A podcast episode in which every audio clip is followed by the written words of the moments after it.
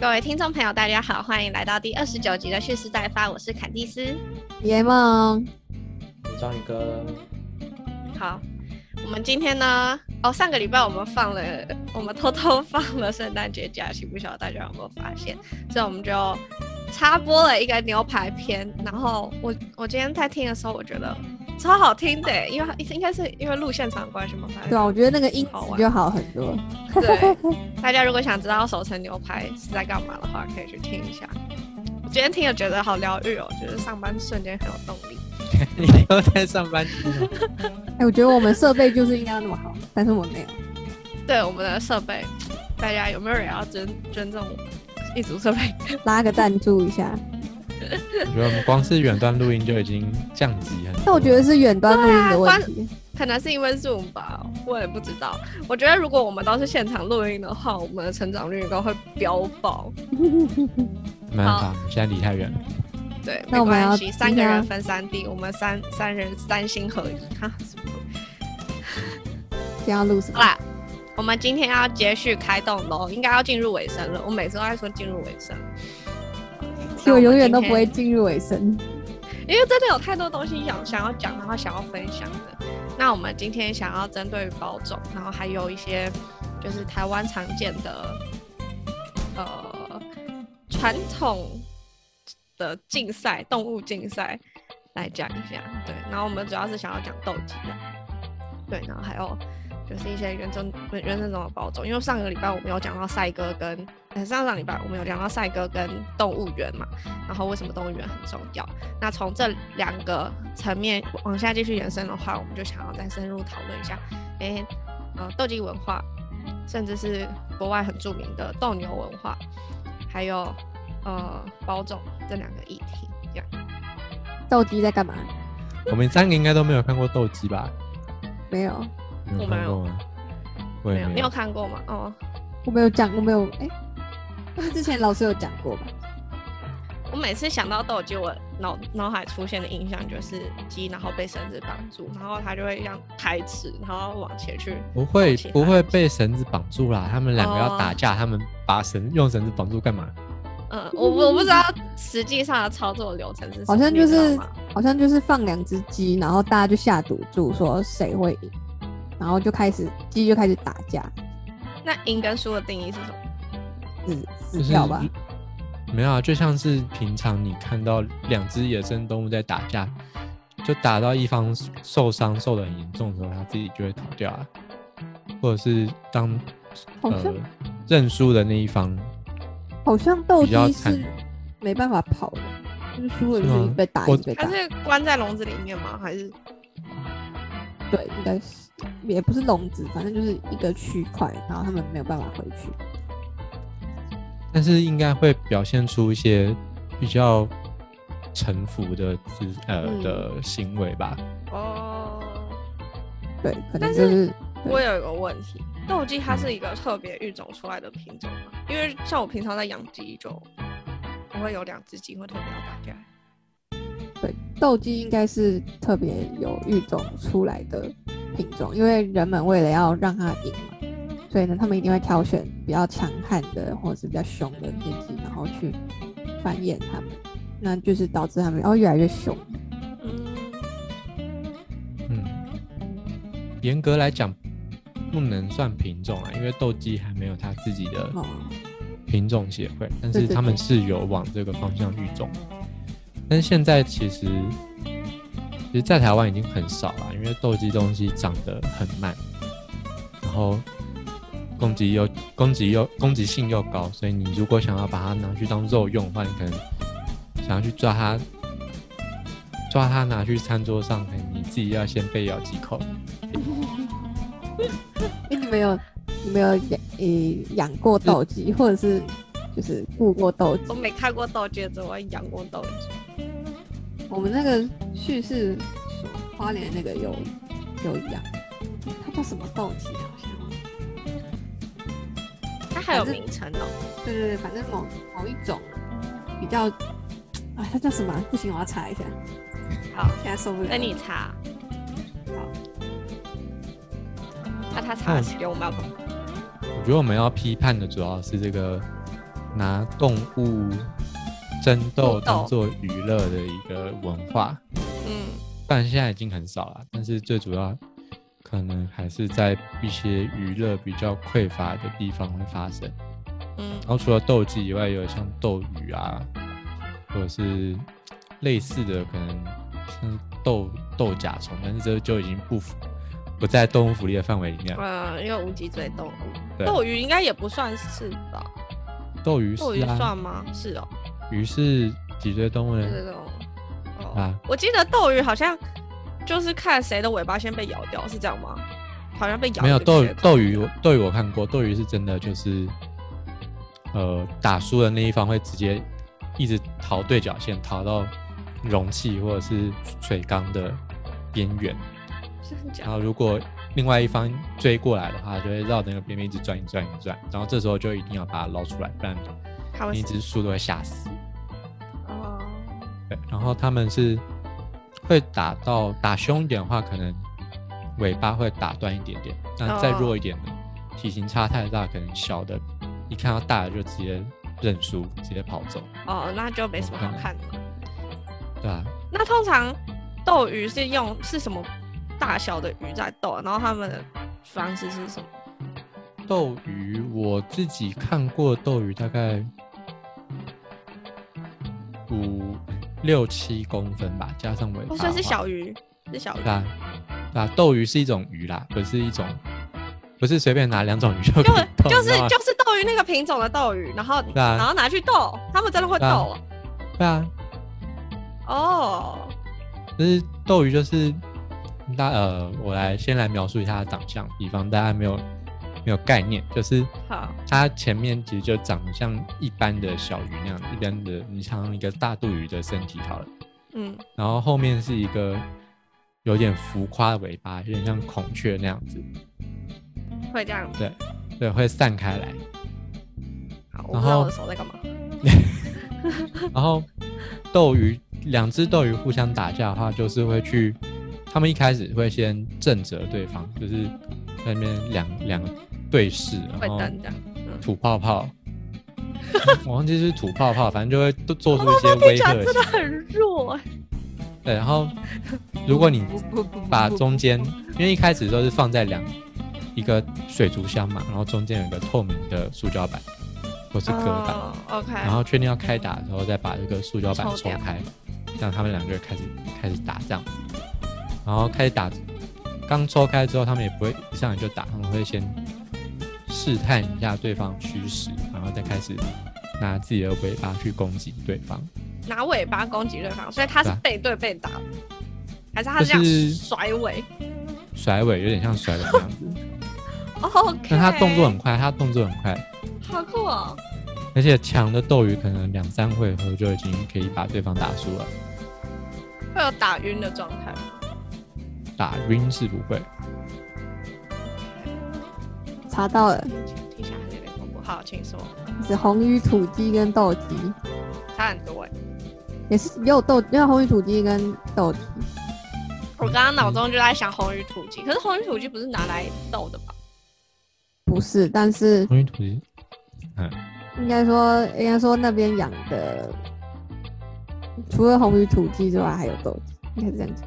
对，所以我们那时候在抓鸡的时候是抓抓过斗鸡。我记得红鱼土鸡跟斗鸡现在的用途是不是都比较像是用当做是土鸡的原料？红鱼土鸡就是土鸡啊，你可以画上，基本上可以画上等号。对，那边就是在那边就是在保种而已啊，没有没有养来干嘛？哦哦，他们是种序繁殖，所以就是为了保种。OK，那合理。那它土鸡呃不，它红鱼土鸡跟斗鸡是混养还是？没有，好像有。它是分开养吗？嗯，分开养。那合理。然后我记得我小时候，哎，你说，你先说啊，你小时候干嘛？被鸡咬？不是，我要讲到另外一个动物，所以哦好。然后我们在那时候在抓鸡的时候，还要戴戴手戴那种护手套，然后可能还要戴两层，因为如果你没有对，因为如果你没抓好的话，它攻击你是会就是可能哇，可能少一块肉之类的。他们的他们的就是。那个什么爪子，就是鸡不是有爪子，但它们后面有一根，就是三三个嘛，哦，然后三只爪子最后面会有一个有点很硬的东西。那它只要一攻击你，它一它一它一踹的话，你是会受，就是会会受受重伤的。哦，所以斗鸡有攻击力的，没错，斗鸡是蛮蛮可怕的。没有，我们刚刚大概讨论一下，就是斗鸡主要想要讨论的点是，就是动物互打这个这个动作了。对，那因为现在比较少，所以嗯，它算是一种过去传统的娱乐吧。但是因为现在的现在是我不知道，现在是违法的吗？我没听过有专门的法律禁止，哎，嗯，但是因为好像也比较少，所以可能也没有它应该是有归在什么动物保护法里面之类的。嗯，可以去查一下，我们可以再补充在之后的文里面。对，那因为现在的娱乐太多，所以可能大家也不想要晒太阳看两只鸡蛋斗，或者是在就是要看现场这种才会好玩啊。对，才会热啊，但我们还是不鼓励这种行为。对，不鼓励，不鼓励。然后我就记得小时候，就是有朋友他们把他们养两只兔子，然后两只都是公的。然后，因为我那时候大概小学没有没有，那时候国二了。然后我印象非常深刻，就是他们两个来的时候是两个笼子，然后他们就有说，你如果要抱的时候，要一次抱一只，你就不能同时两只抱这样。然后我也不知道为什么，就是要要有这种规定。所以我后来我会发现，哎、有时候让他们闻闻彼此好像也不会怎么样。然后同时爆出来，如果我们拿够开的话，也不会。所以有一次呢，我就两个笼子的门我都打开，然后我就去上厕所，还不知道，反正我就离开了现场。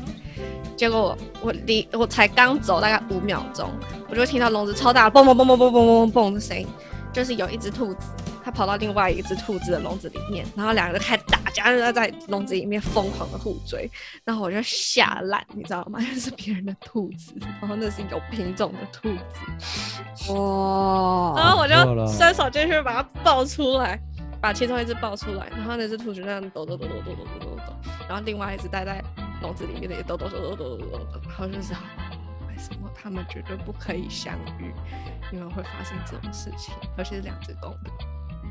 嗯，对，所以这应该是我最亲眼、最近的一次见到两只动动物这样恐怖的，除了现在我们家猫整天互追以外啦。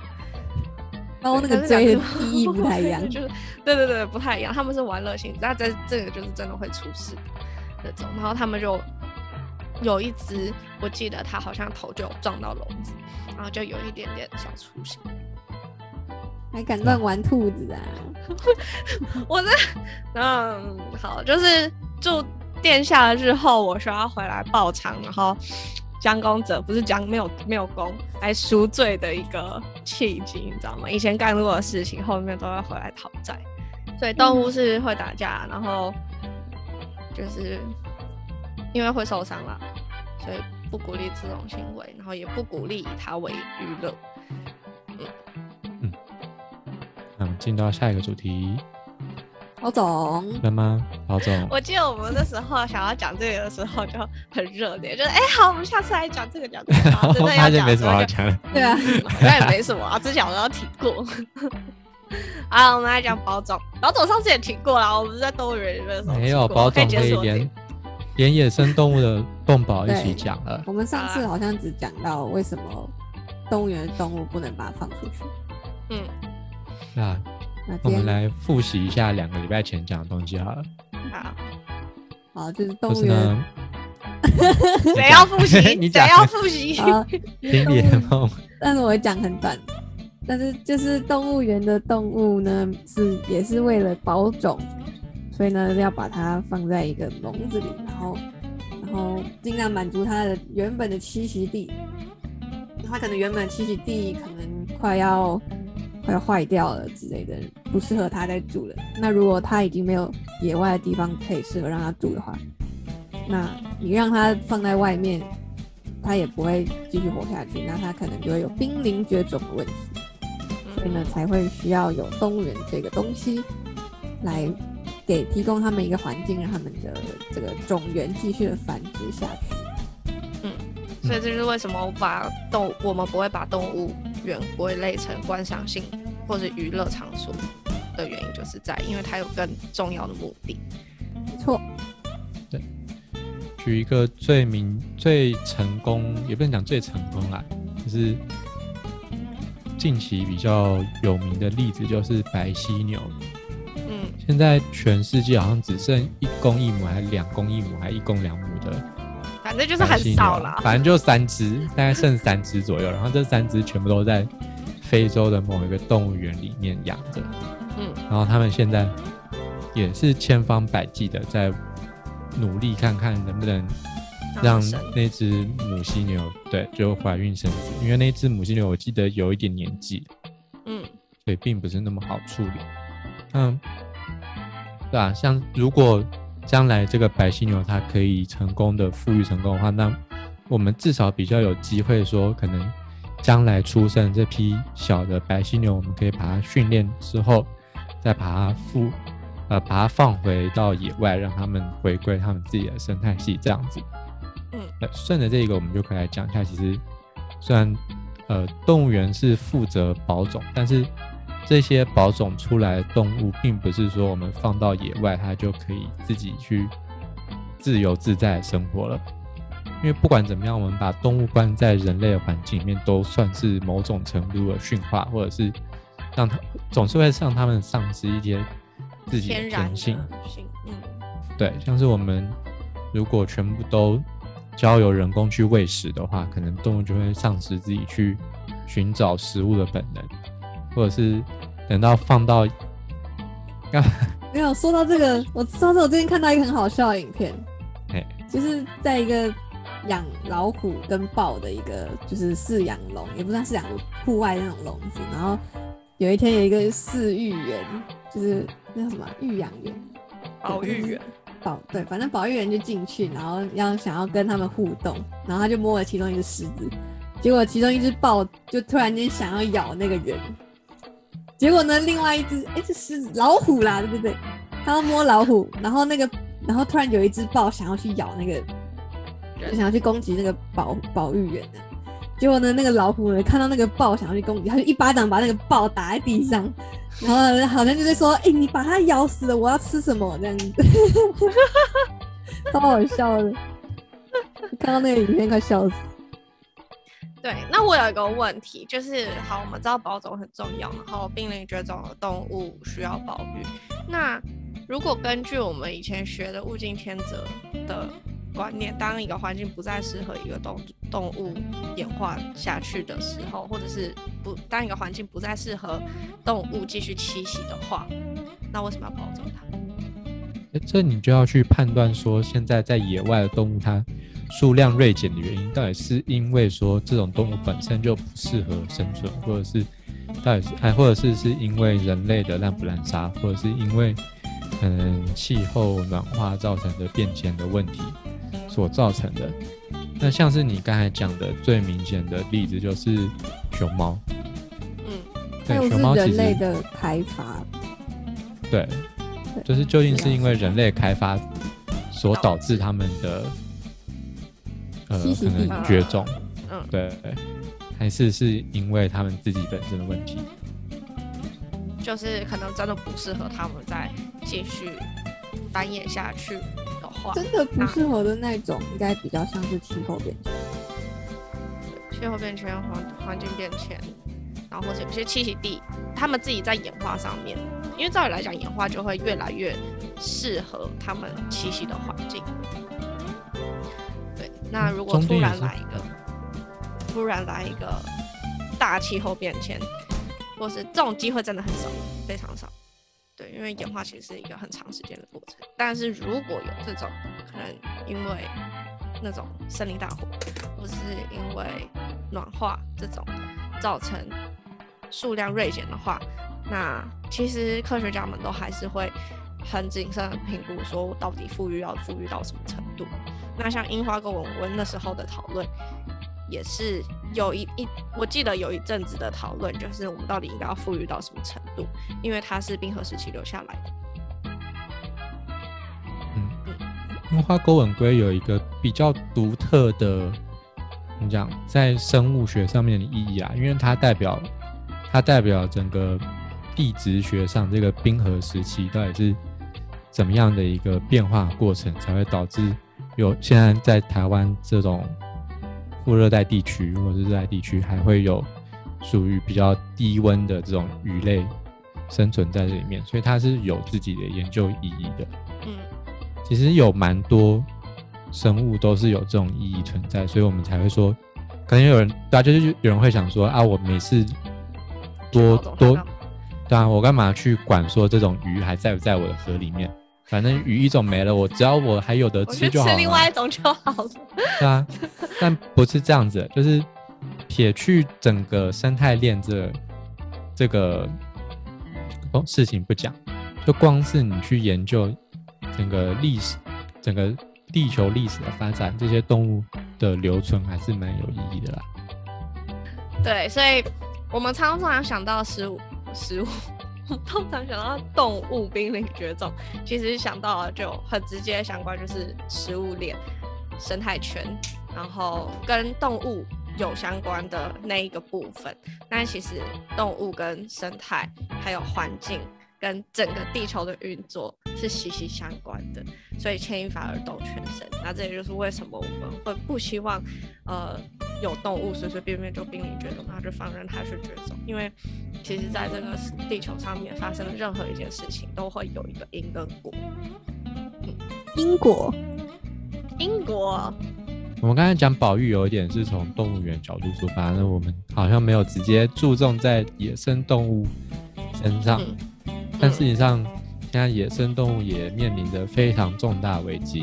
没错，就除了刚才讲的说什么，因为什么人类对环境破坏、破坏，或者是或者是气候暖化造成的栖息地的改变，或者是各种稀奇古怪的原因。总之，现在的野生动物都在很适、很积极的、努力的去适应新的环境，这样子。那既然他们都已经那么努力了，我们就更不能再带给他们更多的伤害，不是吗？对，所以我们就来讲一讲一个刚才想到的比较容易，大家比较容易常有的迷思，就是野生动物到底能不能喂这件事情。嗯，对，因为很多人会想说，嗯，今天去个山山藏，嗯，然后看到一只猴子，长猴子，好，猴子就猴子。台湾猕猴，对，台湾猕猴，那你会想说，哦，我车上有点水果，然后我车上有水果，然后猴子不是喜欢吃水果吗？就给它喂一点，这样，然后一一可能一个人喂没问题，两个人喂没问题，但是这种行为久而久之就会造成猕猴或者是猴子或者野生其他种类野生动物会对人类产生依赖性，嗯，就像是在动物园里面发生的一样。那产生依赖性之后会发生什么问题呢？就是一个是他们，对，一个是失去本，就他们比起去野外自己找食物，比较想要变成比较喜欢去侵入人类的社区寻找食物，因为对他们来说这样子比较方便，收获也比较大。那第二个就是他们在野外看到人的时候会丧失警戒心，所以会去上前跟你讨食物。那像是猴子这种脾气比较差的生物。它就可能会用抢的，嗯，那你就会看到新闻上面有什么，有一些有时候什么大学很常被猴子入侵，对，不用说猴子了，你看我们学校那么多松鼠，然后松鼠在别人脚踏车栏里面抢早餐，就知道有松鼠也已经会抢，对啊，还有很多鸟类也其实也都是这样子，没错。那不是说他们侵入我们的社区不好，然后或者是他们跟我们抢食物会让我们饿死之类的，就是本身他们这种行为所带给他们自己本身的伤害就已经是一个不可逆的。因为就像前面讲的，他们是野生动物，他们不应该被驯化，他们应该要保有他们自己原本的野性，在野外生活。对，但是是我们去侵害到他们的呃原本的栖息地。所以他们就发现，哎，他们很聪明，他们是商人，好吗？他们会算计机会成本，当机会成本比较低的时候，他们就决定去抢食物。而且人类的食物比较好吃啊，没错。但是这可能会衍生出更多的疾病，或者是传染，或者是其他的问题。那那我们讲完野生动物不可以喂之后呢，我们来谈谈野生动物常常会被呃常常会出没的一个地方，叫做国家公园。应该是说国家公园就是为了要保护这些动物的栖息地才设立啊。没错，那很多。很多时候，应该说大部分的国家公园都不让人随随便便进去。你要么进去是要申请，要么只能在特定的地区活动，不然就是在网络上浏览美丽的照片。那很很多人就会觉得，啊，反正我一放眼望去，全部都是杂草啊，什么也没有看到，为什么不能进去？而且进去感觉也没有很危险呐，可能就是会有隐藏的危险在那里，然后小心落实，小心那些不平没有开发的道路，这的确是一个。很大的危机，但是另外一个是，只要人类进去，就会危害到我们想要一开始 initially 想要设立国家公园的目的，就是保护环境，保护在那里栖息的呃动物也好，植物也好，各种各种动物，嗯，昆虫之类的。举个简单的例子，就是我们如果人要进去的话，我们就要铺路，对不对？比如说车的话就要有柏油路，或者是人走路的话就要有什么什么木头或者是其其他石头石头做的，嗯，那个道路之类的。但其实这种道路会造成一个叫做七地破碎化的现象，就是破坏环境啦，讲那么完全混。对，跟破坏跟直接破坏环境环境有点差别。这个栖息地破碎化的意思是说，因为我们人类道路可能平常有车或者是人比较多，所以就会造成说动物不敢通过这个道路去它对面的那一块草原。所以在我们看来，两边都是森林草原，对，都是一些很天然环境。但对于住在那边的动物来说，它就相当于你直接把它变成两个岛，它们两边就很难再互相。那像是如果以石虎来讲啦。比如说，如果原本一个山头它可以住一只石虎，因为石虎它的领域性比较强嘛，那一个山头住一只石虎，但今天你把这个道路从山头的中间直接穿过去，那对于石虎来说，它有一半的领地就不存在了，它不能到那边，所以他就会转而去寻找另外一块地去补足他原本的领地，嗯，那就会造成说他去侵犯到其他食物的空间，那。那一群食物整个的可以生存的空间就变少了。嗯，那另外一个问题就是，如果说今天呃一个山头，然后其中一边住了一只公石虎，另外一边住了一只母石虎，嗯，然后他们平常想交会见面。哦，如果你今天把它们两个分开的话，就变成说这两只动物不能交配，那就会造成说，其实这个动物它的在野外的。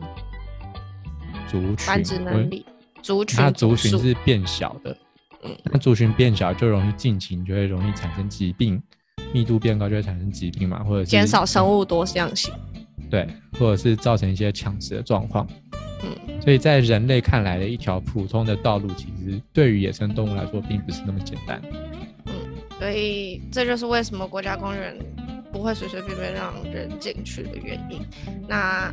其实我们能做的也就是好好保护这些环境。